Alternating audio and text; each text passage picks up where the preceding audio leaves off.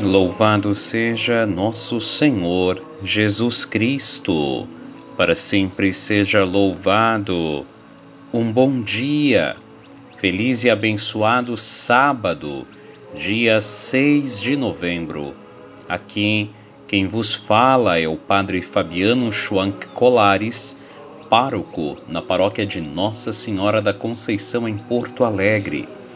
Me dirijo a cada um dos meus queridos paroquianos e paroquianas e a todos os amigos e amigas que nos acompanham através deste áudio. Gostaria de te oferecer uma palavra de fé, de paz, de esperança e te convido para iniciarmos o nosso dia com o nosso Deus.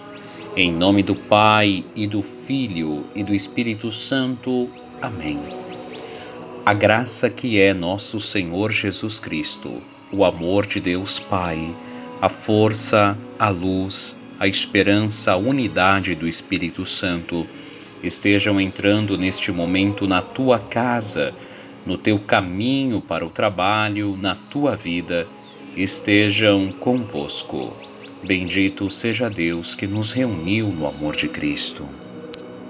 Querido irmão e irmã, o amor do Senhor nos reúne nesta corrente de oração a cada manhã.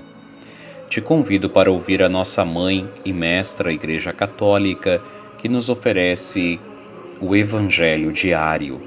Hoje, São Lucas, capítulo 16, versículos 9 a 15.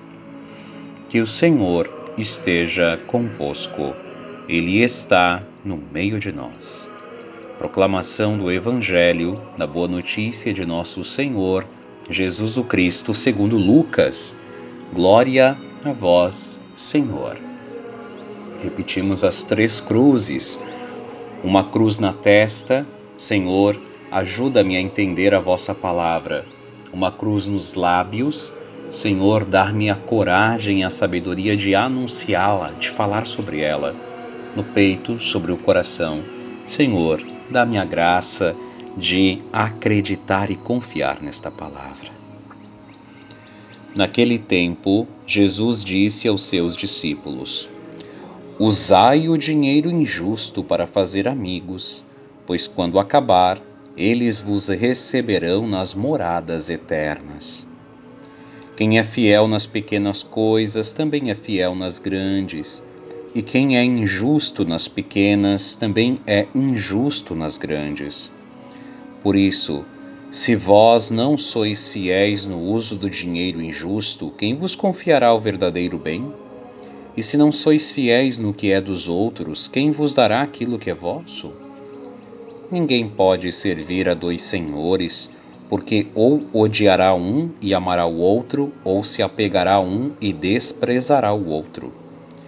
Vós não deveis servir a Deus e ao dinheiro. Os fariseus, que eram amigos do dinheiro, ouviam tudo isso e riam de Jesus.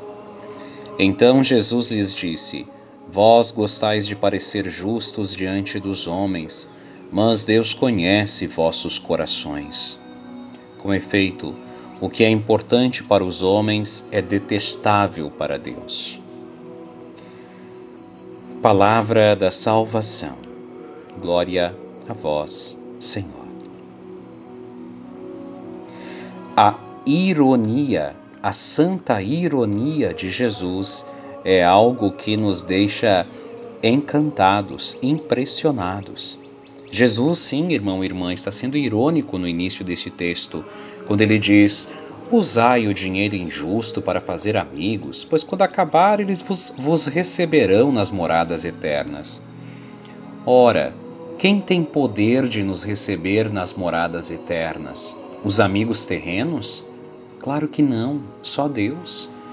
Aqui Jesus está dizendo isso, continuem a serem corruptos, continuem a fazerem as suas maracutaias, aproveitem e façam bastantes amigos com elas, porque depois eles vão lhes dar a vida eterna. Ora, só que não, nós diríamos nos dias de hoje, não é? Claro que não. É, a vida eterna não nos pode ser comprada com dinheiro. É evidente, irmão e irmã, que o dinheiro é importante na nossa vida para que tenhamos o necessário e para que possamos é, ser felizes, faz, nos realizando e também ajudando o próximo, sem dúvida alguma. Mas Jesus é categórico na frase: Vós não podeis servir a Deus e ao dinheiro. E como falávamos no dia de ontem, a maneira como muitas pessoas vivem nos dias de hoje é, numa, é uma vida de adoração ao dinheiro, sim. É feito como um Deus. Cada vez mais quer mais e mais e mais. Com todo respeito às seitas que existem nos dias de hoje, especialmente da teologia da prosperidade, esse texto nunca é lido ou pregado pelos seus pseudo-pastores, porque desmente toda a sua teologia porque desfaz tudo aquilo que eles pregam. E aí tu entendes, irmão e irmã, por que, que nestes lugares se fala tanto do Antigo Testamento e quase não se ouve falar do Novo Testamento. Porque se busca lá no Antigo Testamento uma fundamentação para aquela ideia do a que se faz, a que se paga e para a ideia de querer barganhar com Deus. Dar coisas a Ele para se conseguir outras coisas. Não. Nós fazemos caridade, nós ajudamos o próximo porque queremos amar o próximo como Deus ama. Porque queremos ajudar aquele que precisa, queremos proporcionar alegria, carinho, segurança. Não porque nós estamos querendo ganhar o céu. O céu nós já ganhamos em Jesus e nós demonstramos a Ele que cremos nisso produzindo boas obras. Essa é a nossa lógica.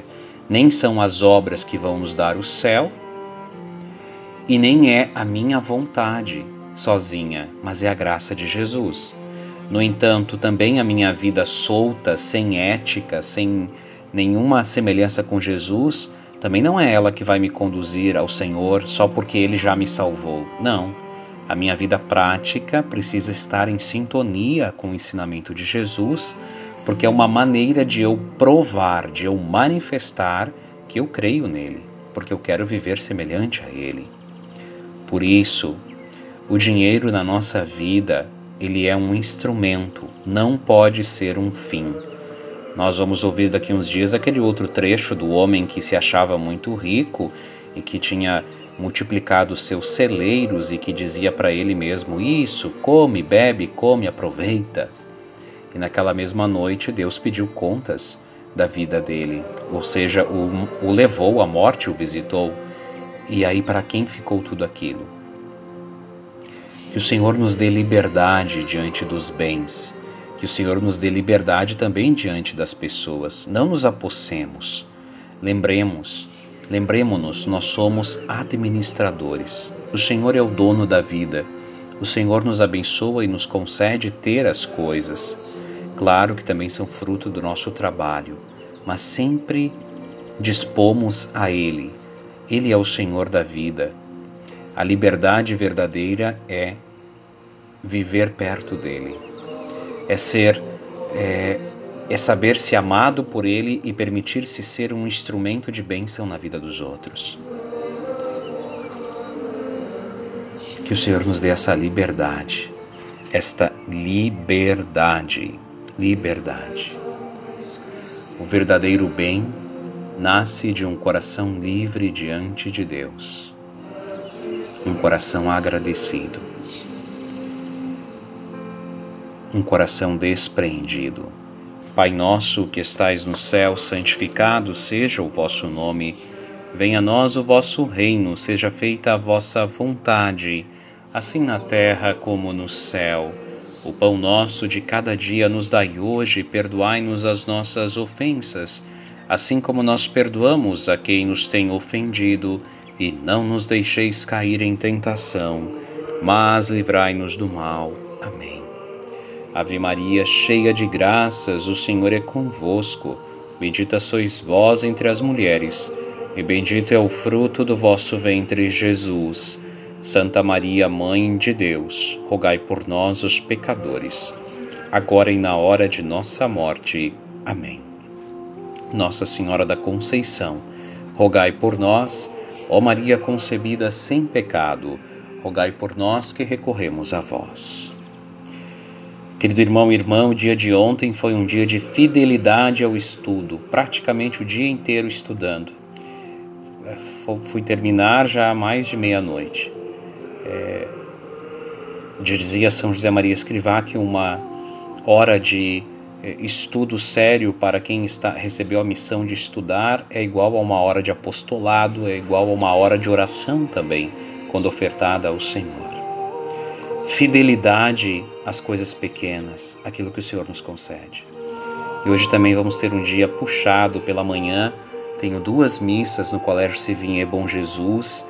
A nossa paróquia recebeu a incumbência de acompanhar a catequese também ali dentro do colégio. De tarde temos batizado, de tardezinha a Santa Missa, a gravação da mensagem de domingo e à noite ainda uma visita a ser feita à família. Então, bastante puxadinho. E com a graça de Deus, nós vamos semeando é, o amor dele entre nós. Não esqueçamos, hoje é sábado, dia que transmitimos a Santa Missa às 17 horas pelo Facebook da nossa paróquia. Que o Senhor esteja convosco, Ele está no meio de nós. Abençoe-vos, Deus Todo-Poderoso, em nome do Pai e do Filho e do Espírito Santo. Amém. Te desejo um dia abençoado na presença do Senhor e te envio um grande abraço.